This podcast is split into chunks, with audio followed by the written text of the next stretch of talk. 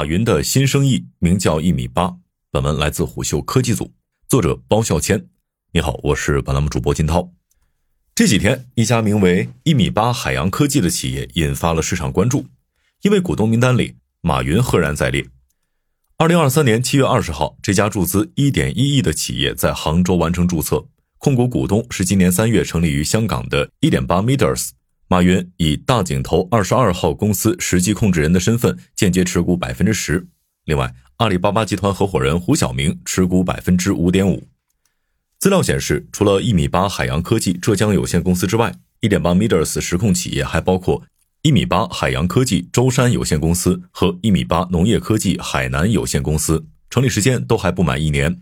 值得注意的是，一点八 meters 的多名高管都和阿里巴巴有渊源。除了胡晓明，该公司的核心团队还包括前蚂蚁金服投资部总监丁明、前蚂蚁集团数据可视化方向负责人林志峰，以及前阿里巴巴 HR 资深总监龚玉平。从经营范围来看，一米八海洋科技主要从事的是新兴能源技术研发、海上风电相关系统研发、太阳能发电技术服务、风电发电技术服务、储能技术服务、生物智能技术服务、海洋工程平台装备制造和海洋工程装备销售。很多人都好奇，回国不久的马云这一次的新生意为何是新能源？他在下一盘怎样的大棋呢？单从公司名字就可以初步推断出，一米八的主要业务围绕着海洋资源和技术展开。据世界自然基金会联合编写的《中国蓝色经济报告（二零二二）》，二零二零年中国海洋生产总值约为八万亿元，其中主要海洋产业、海洋科研教育管理服务业。海洋相关产业的生产总值分别达到了三万亿元、二点三万亿元和二点七万亿元。可以说，中国的海洋生产为全球经济做出了十分重要的贡献。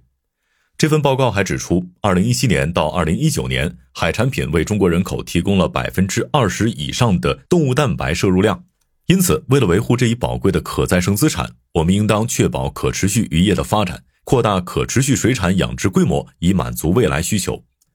近年来的公开报道中，退休之后的马云对农业十分关注，其中就包括了渔业。实际上，这并不是马云首次布局海洋产业。早在2020年9月，马云就以两亿元的注册资本注册成立了耕海牧羊。成立之初，耕海牧羊就计划投资14亿元打造海南儋州现代化智慧渔业项目。目前，该产业园已经完成了一期投资2.68亿元。该产业园以陆基循环水科研示范、种苗生产。检测、监测、暂养、暂存为主要建设内容，预计今年十一月可以投产。那么，什么是智慧渔业呢？智慧渔业是指通过物联网、人工智能等技术手段，使渔业生产更加智能化、高效化、可持续化的一种管理模式。目的是提高渔业生产效率，实现渔业可持续发展，从而改善渔民的生产和生活条件，并对海洋环境的保护和修复起到积极的作用。这也是未来渔业的主要升级和发展方向。但目前，智慧渔业还是一个不够成熟，而且没有超大型企业涉猎的领域。对可持续农业和食品行业兴趣浓厚的马云，就曾到日本海洋养殖大学专门学习了渔业养殖的相关技术。不仅如此，马云退休后还曾前往荷兰、日本、泰国等多个农业研究机构考察他们的农业渔业技术。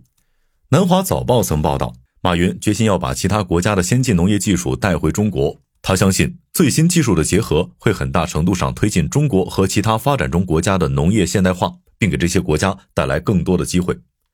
数据显示，就在耕海牧羊这家公司成立不到十天后，马云旗下实控公司又投资成立了一米八海洋科技舟山有限公司。相比智慧渔业，马云对海上风电、海上光伏的投资布局才更是业内关注的焦点。这些项目也在马云新公司的经营范围内。就在六月初。自然资源部办公厅关于推进海域立体设权工作的通知征求意见稿发布，鼓励对海上风电等用海进行立体设权。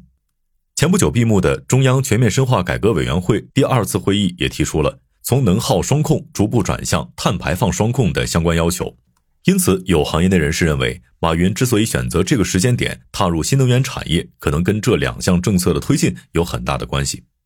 长期以来，我国海域资源管理沿袭二维的平面化思维规律，存在海域空间边界不清、海域资源使用效率低下、利益相关者矛盾难以协调等问题。确权之后，海域空间就分为了水面、水体、海床和底土四层，这些海域资源也就成为了海洋经济的重要载体和战略空间。从能耗双控转向碳排双控，这就需要更精细化的管理。对企业而言，原来能耗双控单纯以能耗的指标考核，不管企业用什么电都会算到能耗里面。而现在碳排双控的考核标准下，企业就要分清自己使用的是绿电还是火电，属于绿电的部分不再计入能耗计算额度中。这就在给企业减负的同时，又进一步提高了各企业对绿电的使用意愿和需求。对产业而言，碳排双控将促进新能源供给的均衡发展。原来的能耗双控虽然催生了农光互补的模式，所谓的农光互补模式，就是棚顶太阳能发电，棚内发展农业生产的新型发展模式。但是这种模式也导致各大发电企业都去抢占土地资源，而且也没有改变风电光伏聚拢在西北地区资源不均衡的局面。东部省份用电的话，就要先从风电光伏大基地发电，再通过特高压输变电线路把西部的绿色电力输送到东部省份。改为碳排双控之后，东部省份也有动力通过发展新能源海上产业带来逐步摆脱对西部的用电依赖。上面提到的那位行业人士说道：“某种程度上，这其实就是农光互补的翻版，只不过变成了水产养殖加海上风电光伏的模式。”根据国家能源局的数据，截至二零二三年六月底，全国风电累计装机达到三点八九亿千瓦，同比增长了百分之十三点七。其中，陆上风电有三点五八亿千瓦，海上风电三千一百四十六万千瓦。相比陆上风电，海上风电还处于起步阶段。另外，根据国家发展改革委、国家能源局等九部门联合发布的《“十四五”可再生能源发展规划》。“十四五”期间，各地出台的海上风电发展规划规模已达八千万千瓦，这应该会推动海上风电向更高速的方向发展。显然，马云选择在海上风电的早期发展阶段布局，既选择了合适的时间，也卡对了位置。早在二零一五年，阿里就开始跨界新能源领域，他们先后与国家电网、南方电网等大型电网央企合作。与此同时，阿里也通过达摩院的技术解决方案，横跨风电功率预测领域。在二零二二年三月，阿里团队研发了可精准预测风电场风速及发电功率的 AI 算法。这一算法可以用来对平原、山地、海岸等不同地形的风速进行预报，并预测该区域内风电场的发电量，为电网调度提供数据支撑，提升风电消纳率。按照公司的相关介绍，在复杂的山地风电场中，使用达摩院 AI 预报的准确率可提升百分之二十。该算法目前也已经在国内多个风电场投入使用。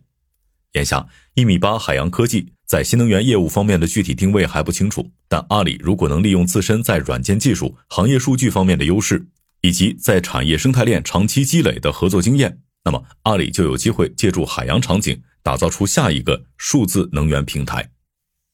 好的，以上今天的商业动听，下期见。